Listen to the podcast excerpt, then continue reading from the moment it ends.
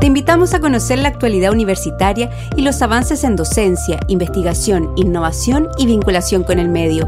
Ya comienza En Red, un programa de las universidades públicas no estatales G9. Hola a todos y todas, les damos la bienvenida a nuestro programa en red de las universidades públicas no estatales G9. Somos Luis Sánchez de la Universidad Austral de Chile y Carolina Cortés de la Universidad Católica del Norte, nuevamente junto a ustedes para acompañarlos en esta emisión de En red de las universidades G9. Bueno, y hoy conversaremos sobre un importante tema contingente como lo es el Plan de Reactivación Educativa 2023, así que los invitamos a seguir escuchando en red y no olviden conectarse a nuestro sitio web www.redg9.cl y a todas nuestras redes sociales.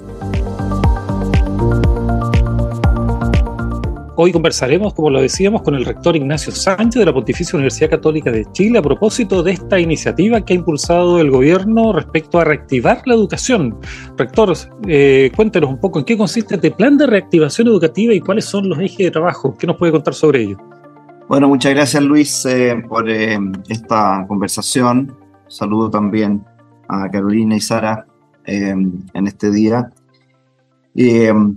Para nosotros es eh, una alegría haber podido recibir esta convocatoria del Ministerio a este plan, esta comisión de plan de reactivación educativa, porque habíamos dicho desde hacía bastante tiempo que estábamos frente a una crisis educacional y que las universidades eh, debiéramos estar eh, disponibles tal cual lo estuvimos para el estallido social y ver aspectos de cohesión social, o para la pandemia, en todo el tema de estudios clínicos, de vacunación, es decir, que el, sistema universitario tenía que abocarse a eh, aportar a un tema que era realmente importante para el país, para su presente y su futuro, eh, niños, niñas, jóvenes, adolescentes.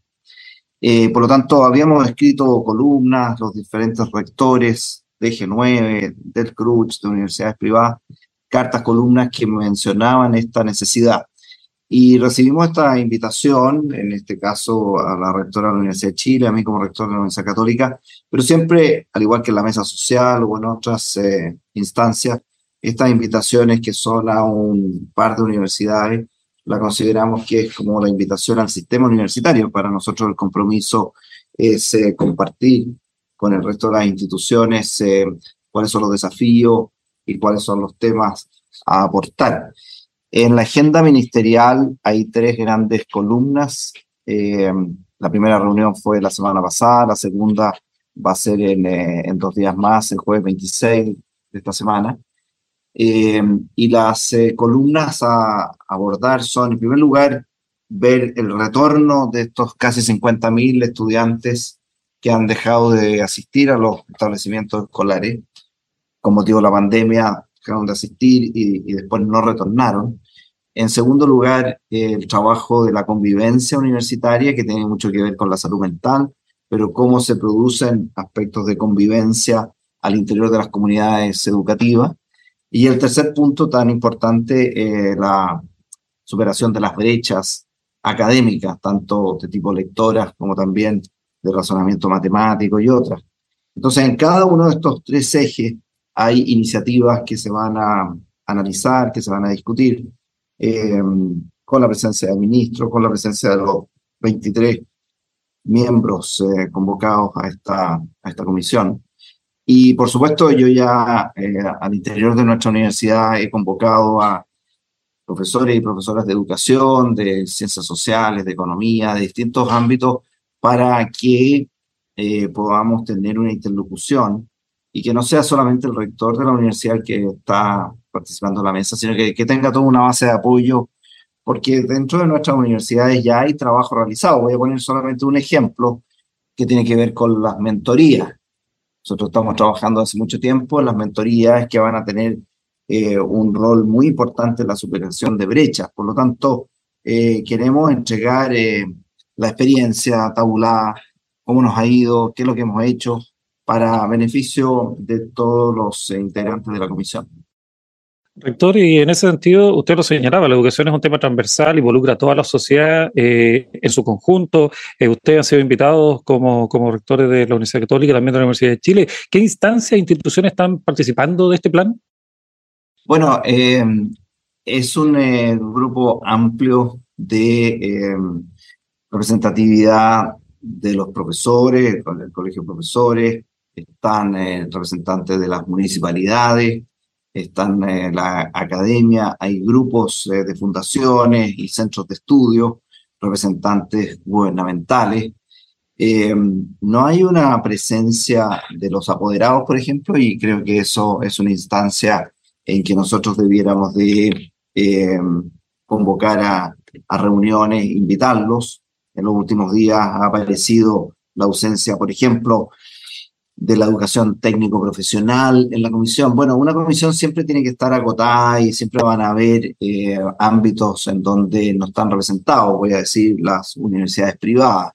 En los últimos días también han habido cartas en ese sentido. Yo creo que lo importante es, por una parte, que los que estamos dentro de la comisión entendamos que tenemos que representar un grupo amplio, en el caso mío, un sistema universitario o de educación superior nacional, no solamente universitario, sino también técnico profesional, y que a través de una convocatoria, ya sea a la comisión o a través de reuniones de miembros de la comisión con otros grupos, podamos solucionar esta, esta eh, falta de representatividad de todos los sectores. Y por otra parte, eh, traer entonces eh, propuestas de todos estos grupos para que sean analizados en, en la comisión.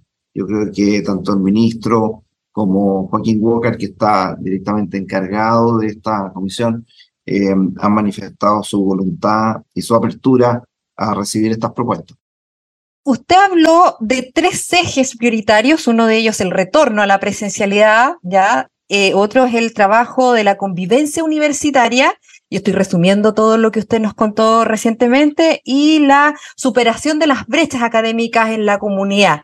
Ya, con respecto a esos temas prioritarios, ¿cómo usted o cómo usted ve la materialización de la participación de las universidades de nuestra red, del G9, y qué aspectos considera que son de estos tres ejes más prioritarios para nuestras instituciones?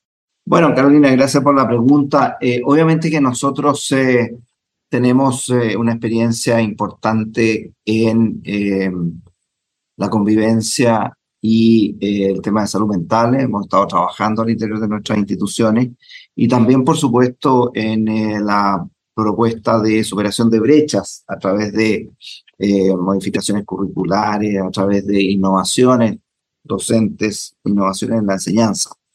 en la red G9 hay un número importante de instituciones que estamos muy comprometidos con la educación en el sentido de tener eh, carreras de pedagogía en distintos ámbitos eh, y hemos estado permanentemente esforzándonos por atraer mejores estudiantes, por tener mejores campos educacionales para las prácticas de nuestros estudiantes, por hacer investigación de punta, por eh, estar desarrollando innovación y transferencia en el ámbito de la educación parvularia, en el ámbito de la educación inicial, escolar y secundaria.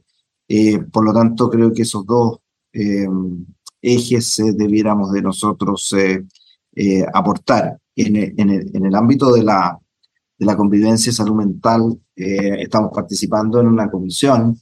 en lo particular, estoy coordinándola con la rectora de BES y la rectora Elisa Araya.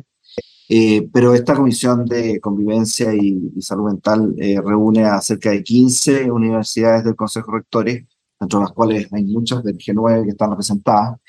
Ya estamos realizando un catastro en tema de convivencia y, salud mental y vamos a querer eh, poner buenas prácticas para el nivel eh, universitario. Ahora, siempre hay que recordar que nuestras universidades en uno, dos, tres y cinco años más vamos a ir recibiendo los estudiantes que están en el liceo, en escuelas, eh, porque rápidamente ellos finalizan su formación escolar y llegan a la instituciones universitarias. Así que hay un vaso comunicante ahí muy directo.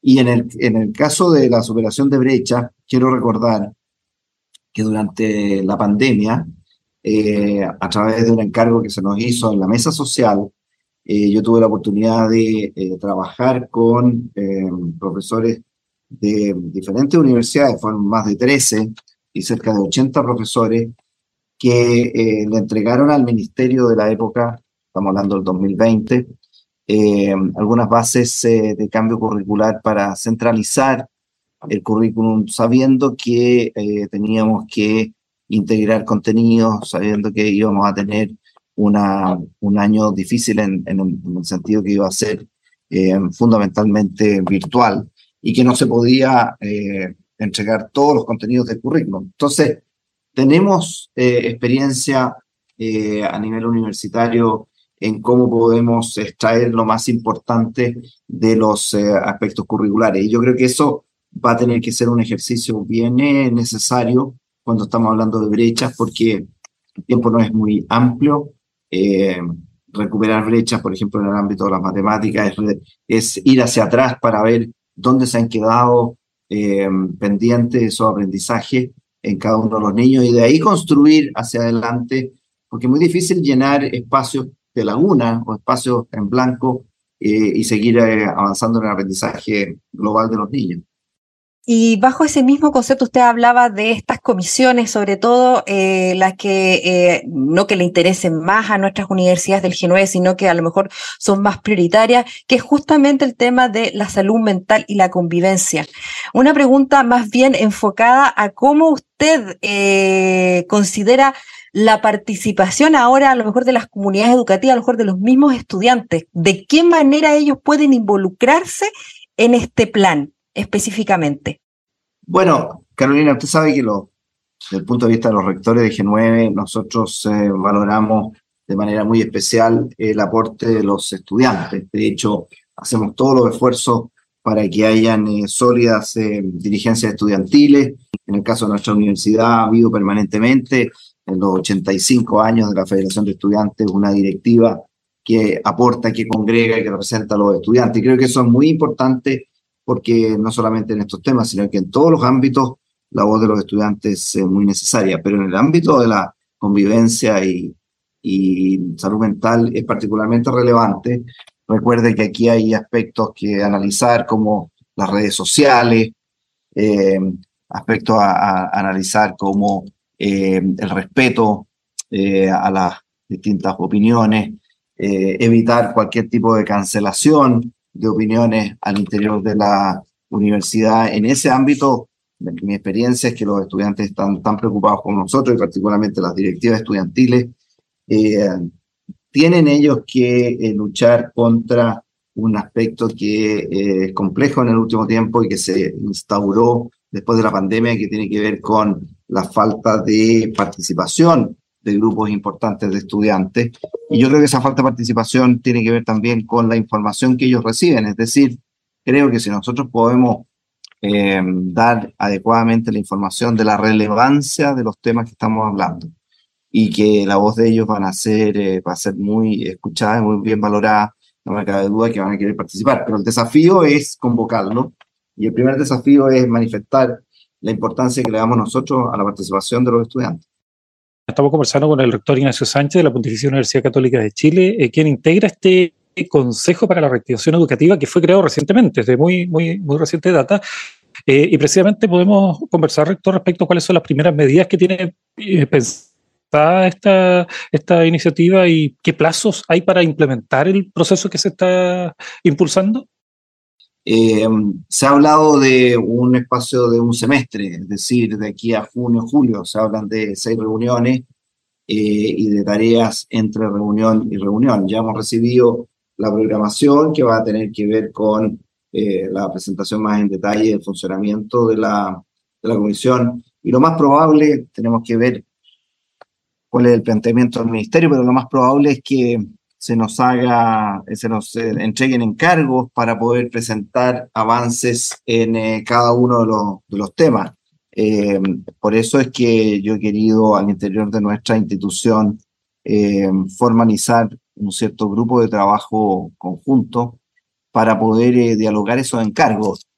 aquí hay que entender que los rectores tenemos que apoyarnos en los profesores que son especialistas en las distintas temáticas eh, para poder eh, traer eh, sobre todo experiencias vividas, experiencias tabuladas, desarrollo que podamos compartir con, las, con los demás miembros de la comisión. En eso estamos bien entusiasmados y, con esa forma de trabajo, creo que vamos a tener eficiencia. Esperamos que las propuestas de la comisión sean implementadas. Sabemos que esto no es vinculante, sabemos que muchas de las propuestas van a tener que eh, tener un aspecto presupuestario, pero también sabemos que esto es de tal relevancia que eh, tenemos que mm, insistir eh, al ministerio, al gobierno, de que se pongan los recursos necesarios para poder avanzar en estos temas tan relevantes para nuestro país. Muchas gracias, rector. Muy interesante la conversación. Le agradecemos enormemente que nos haya contado sobre este plan de reactivación educativa 2023. Sabemos que recién está comenzando eh, el año, así que se nos viene eh, un trabajo muy intenso, sobre todo de nuestras instituciones que componen nuestra red G9. Eh, rector, le, le damos el espacio obviamente para invitar a las comunidades de las universidades de G9 a participar en esta iniciativa. Bueno, gracias eh, Carolina y Luis por la conversación. Creo que ha sido muy eh, importante poder clarificar algunas temáticas, poner en contexto eh, lo que estamos viviendo desde la invitación del ministerio. Y lo que yo quisiera es, por una parte, comprometerme a transmitir la información y transmitir las vivencias, experiencias que se den en esta comisión. Reitero que me siento representante de un sistema de educación superior en la comisión, no solamente de mi institución eh, o de un grupo de instituciones, sino que de manera más amplia, eh, poder entonces compartir eh, estos desafíos, poder aglutinar y recoger propuestas y trabajar de la manera más completa posible al interior de la comisión para aportarle al país y para poder poner el sentido de relevancia y de urgencia que esta temática tiene para nuestra sociedad. Muchas gracias, rector. Muchas gracias a usted. Ha sido un agrado conversar. Gracias. Así es, agradecemos la disposición de nuestro invitado, el rector Ignacio Sánchez, quien eh, nos ha presentado este interesante tema el día de hoy de plan de reactivación educativa. Los invitamos a una pausa para luego volver a este programa en red. Una pausa y seguimos en red, junto a las universidades públicas no estatales G9.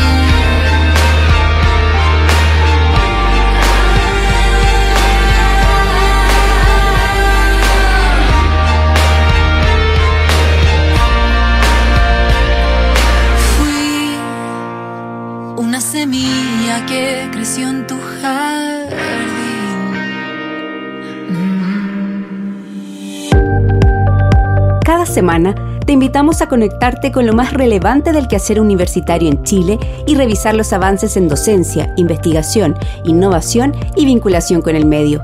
Escúchanos a través de nuestras radios universitarias, redes sociales y distintas plataformas. En Red, un programa de las universidades públicas no estatales G9. El programa en red es emitido por las diversas plataformas radiales de las universidades de la red G9 y como es habitual, los invitamos a nuestra sección Agenda Noticiosa. Hola, soy Pablo Cod, periodista de la Dirección de Comunicaciones de la Universidad Católica del Norte.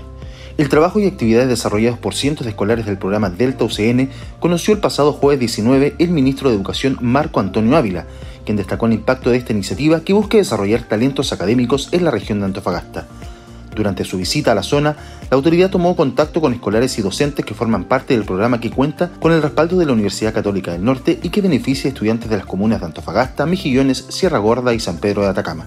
En el lugar, el secretario de Estado se interiorizó de la labor que realizan los niños, niñas y adolescentes que forman parte de la iniciativa, en su recorrido presenció actividades lúdicas, visitó el vivero y mantuvo un diálogo abierto con los menores, quienes relataron sus experiencias y anhelos. En su mensaje a los estudiantes que integran el programa, la autoridad los instó a seguir por este camino, apuntándoles que deben confiar en sus capacidades y aprovechar esta oportunidad que el programa Delta les ofrece para poder descubrir sus talentos y a partir de esto avanzar en el proyecto de vida con el que sueñan. Hola, mi nombre es Jenny Viedma.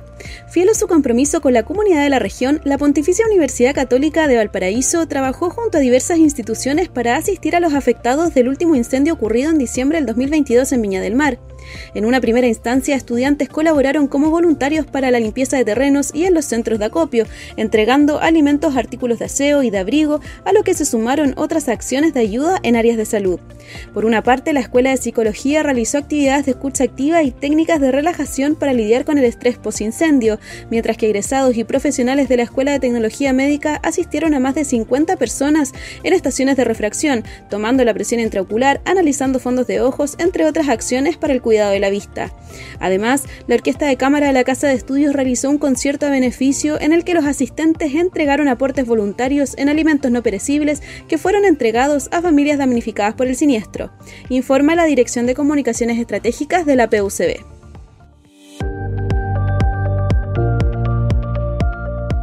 Entre el 9 y el 13 de enero se llevó a cabo el 12 Bootcamp sobre diseño de circuitos integrados, organizado por Sinopsis Chile la Universidad Técnica Federico Santa María y el Centro Avanzado de Ingeniería Eléctrica y Electrónica.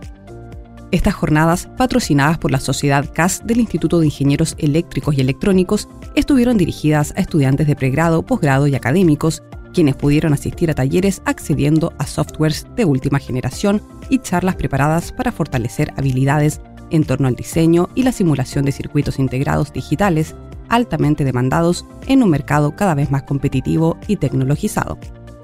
El curso tiene como objetivo incentivar estudiantes sobre una temática que actualmente no se desarrolla en Chile, pero que representa una de las industrias más importantes a nivel mundial. Informó Pilar Bustamante, periodista de la Universidad Técnica Federico Santa María. Hola, soy Rocío Cano Muñoz, periodista de la Dirección de Comunicaciones de la Pontificia Universidad Católica de Chile y les compartimos una iniciativa de frontera. La UC será la primera ciudad inteligente a escala en Chile. El proyecto, que convertirá al campus San Joaquín de la UC en la primera ciudad inteligente del país, busca implementar soluciones tecnológicas habilitadas con 5G con el objetivo de mejorar el bienestar de las personas. La idea es probar distintas tecnologías para que luego puedan ser replicadas por los municipios. El trabajo de implementación comenzó con ocho tecnologías desplegadas en el campus en áreas como medio ambiente, movilidad, seguridad y recursos habilitantes para generar los cambios tecnológicos, entre otras. En el proyecto no solo se puso a disposición el campus San Joaquín, sus profesionales y emprendedores, sino también la capacidad de entregar soluciones de impacto que mejoren la calidad de vida de los habitantes, algo que es el objetivo de las ciudades inteligentes.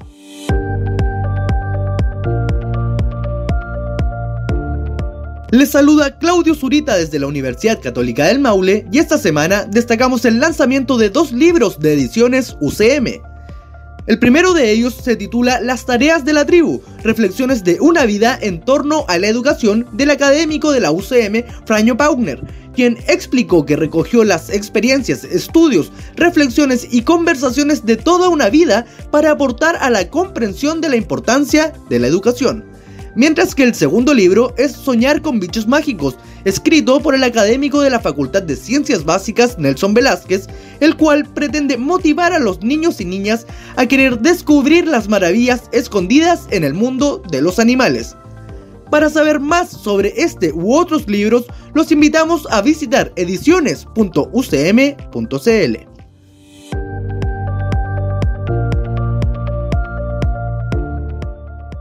Soy Luis Barril, periodista de la Universidad de Concepción. Voces, Imaginarios y Territorios es el nombre bajo el cual se desarrolló la Escuela de Verano de la Universidad de Concepción, que se llevó a cabo desde el 9 al 22 de enero de 2023. La tradicional instancia congregó a niños, niñas, adultos y adultas a conciertos, presentaciones de libros, talleres y cursos organizados por facultades y direcciones universitarias. Más de 100.000 personas asistieron a las actividades desplegadas en los tres campus. El director de Extensión UDEC, Rodrigo Piracés González, entrega su balance al respecto. Queremos agradecer a la comunidad por responder al llamado, a la invitación de la Universidad de Concepción a hacer este verano eh, un ciclo de aprendizaje, de cultura, de arte, de conocimiento, de ciencia, eh, de sustentabilidad, de inclusión. Una de las actividades más destacadas fue la Feria Internacional del Libro del Bio, Bio que durante 10 días reunió a más de 100 autores y 200 sellos editoriales, recibiendo más de 42.000 asistentes según la organización del evento.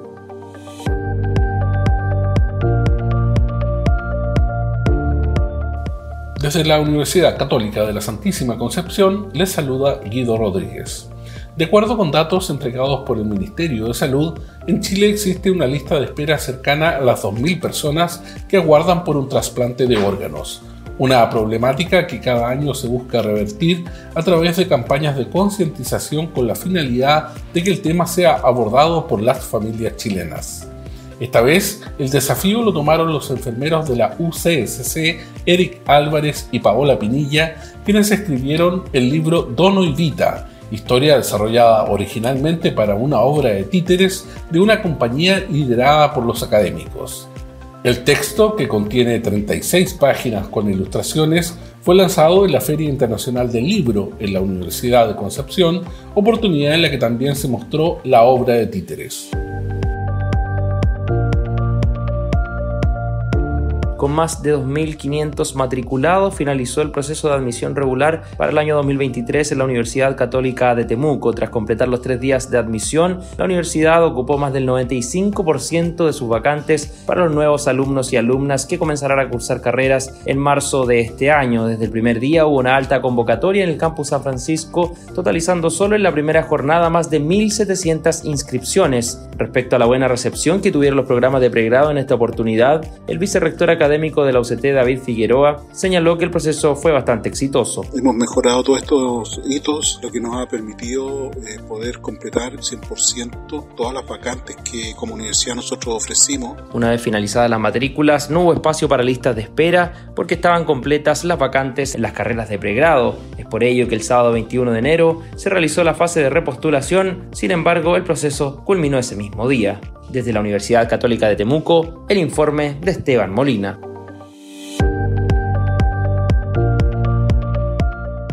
Desde la Universidad Austral de Chile los saluda Maximiliano Valenzuela, periodista de la Dirección de Comunicaciones.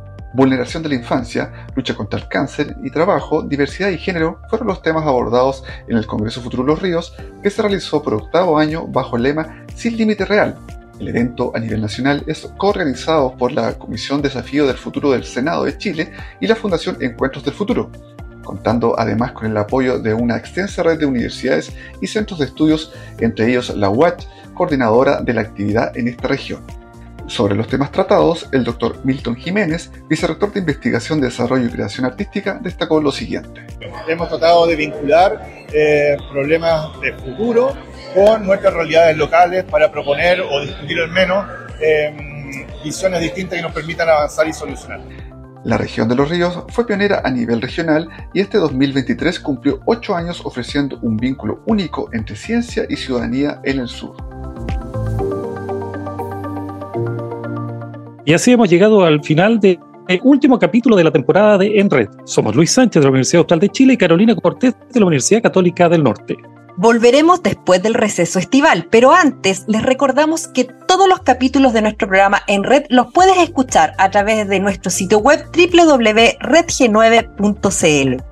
En Red es un programa de la Red de Universidades Públicas No Estatales G9 y esperamos que hayan disfrutado de este espacio que da cuenta del quehacer de las nueve universidades que conforman esta agrupación. Nos volveremos a encontrar en marzo con nuevos temas e interesantes invitados e invitadas. Nos reencontramos. Muchas gracias por escucharnos y nos reencontramos con la actualidad universitaria en una próxima edición de En Red, programa de las universidades públicas no estatales G9.